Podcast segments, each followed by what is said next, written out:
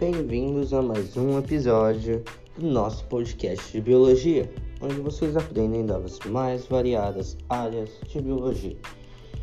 Porém, contudo, todavia, hoje aprenderemos sobre infecções do tipo bacteriano. Espero que gostem. Boa tarde, pessoal. Como vocês estão?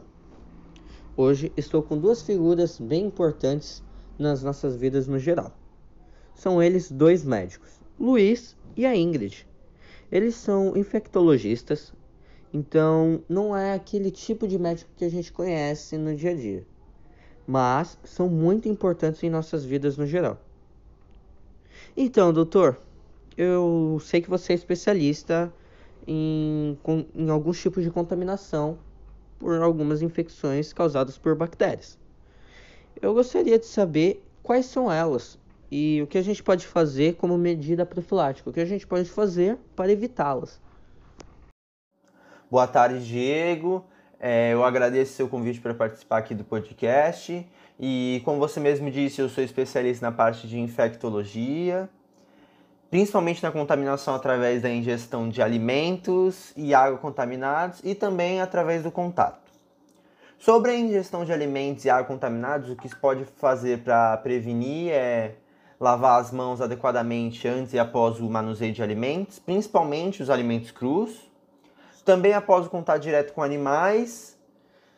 E a que mais me questionam, que é o cozimento completo do, do alimento a no mínimo 70 graus Celsius, que é por conta da carne mal passada, que muita gente gosta e etc. Também é necessário saber a procedência do produto comprado, né, do alimento comprado ou da água comprada, e evitar o compartilhamento do mesmo recipiente para consumo de água e alimentos. Sobre a contaminação através do contato, o ideal para se precaver é evitar o contato direto com sangue e fluidos corporais. Né? Isso envolve é, saliva, é, próprios machucados é, e algo, é, algo parecido, né? Com pessoas que são portadoras de sintomas de escabiose e lesão hepática, que são né, pessoas que apresentam sintomas que, é, de doenças que pegam por contato. E também essa é a contaminação que mais ocorre nos hospitais, devido ao compartilhamento dos instrumentos. Então também é, o recomendado é evitar o uso de materiais comuns entre, entre as pessoas. Nossa, isso é muito legal, cara. Eu não sabia que vocês conseguiam se especializar em certas áreas específicas. Eu fiquei sabendo e gostaria de ter perguntado, né? Então, doutor, mas e se a gente seguir essas prevenções? O que, que pode acontecer? Algo bom, algo ruim? Porque a gente tem que se motivar para segui-las. O que, que pode acontecer? Ao seguir né, essas precauções, vamos supor, as doenças, é, você acaba tendo alguns benefícios a si próprio e também à sociedade no geral, né? É, você acaba evitando pandemias, surtos rápidos de doenças, você evita problemas maiores dentro dos seus órgãos ou em regiões que são afetadas pelo, pela contaminação e até problemas no futuro também, né? Então o, o órgão acaba se deteriorando, ou então a parte do corpo acaba se deteriorando pelo, pelo vírus, ou pela, pelo vírus, ou pela bactéria, ou etc. Então esse é o principal benefício. Caramba, pior que é verdade, a gente está passando por um momento desses, né? Faz total sentido. E você, doutora? Qual a sua área de atuação? O que você faz? Boa tarde. Minha área é infectologia e sexologia. Sou especialista em infecções bacterianas pelas vias respiratórias e doenças sexualmente transmissíveis. Nossa, bem interessante. Eu não sabia que você atuava nessas áreas. Mas então, se você é especialista, você com certeza sabe. E eu gostaria de poder saber também. Então, o que, a gente pode fazer para evitar pegar alguma doença desse tipo? Então, nas doenças pelas vias respiratórias, a forma mais eficaz de prevenção é sempre higienizar as mãos antes das refeições, ao tocar no rosto, ao tossir ou espirrar. Caso esteja doente, fique de repouso em casa. Não compartilhe objetos de uso pessoal e mantenha o ambiente ventilado.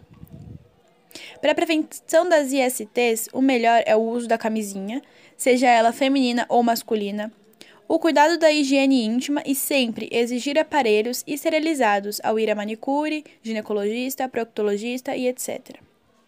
Nas doenças transmitidas por animais, a forma mais eficaz de prevenção é evitar o contato direto com fezes e urinas de animais, detetizar a casa com certa frequência e cuidar de feridas muito expostas. Nossa, eu não tinha noção do que a gente poderia ter, ter feito. São muitas coisas diferentes do que eu acreditava. Isso é muito bom, porque agora a gente conhece mais e todos os ouvintes também. Mas, sabe, doutor, a gente tem muitas pessoas que, mesmo escutando isso, não não agregam esses conhecimentos na vida e a gente precisa incentivar. Então, o que tem de benéfico nisso tudo? Obviamente, não iremos contrair algumas doenças, mas indo um pouco mais além, se por exemplo a gente tiver que receber o tratamento, vai ter que tomar remédio. E qual a consequência disso? É que alguns remédios são muito fortes e podem ter efeitos colaterais, então é sempre bom evitar. Outro ponto é: se você não tomar o remédio exatamente do jeito que o médico prescreveu, você pode estar ajudando as bactérias a se tornarem mais fortes aos remédios e, nisso, causar um surto da doença. Ou caso descarte as embalagens de forma errada, você pode acabar contaminando o meio ambiente, o que é super perigoso. Você pode acabar deixando as bactérias mais fortes também. Bom saber. Agora, me despeço de vocês. Tchau Ingrid e Luiz, foi muito bom ter vocês aqui comigo. É uma experiência muito interessante ter dois infectologistas e a gente ter um pouco mais de conhecimento sobre isso. E eu me despeço também de você, meu ouvinte. Obrigado por ter escutado até aqui e até logo!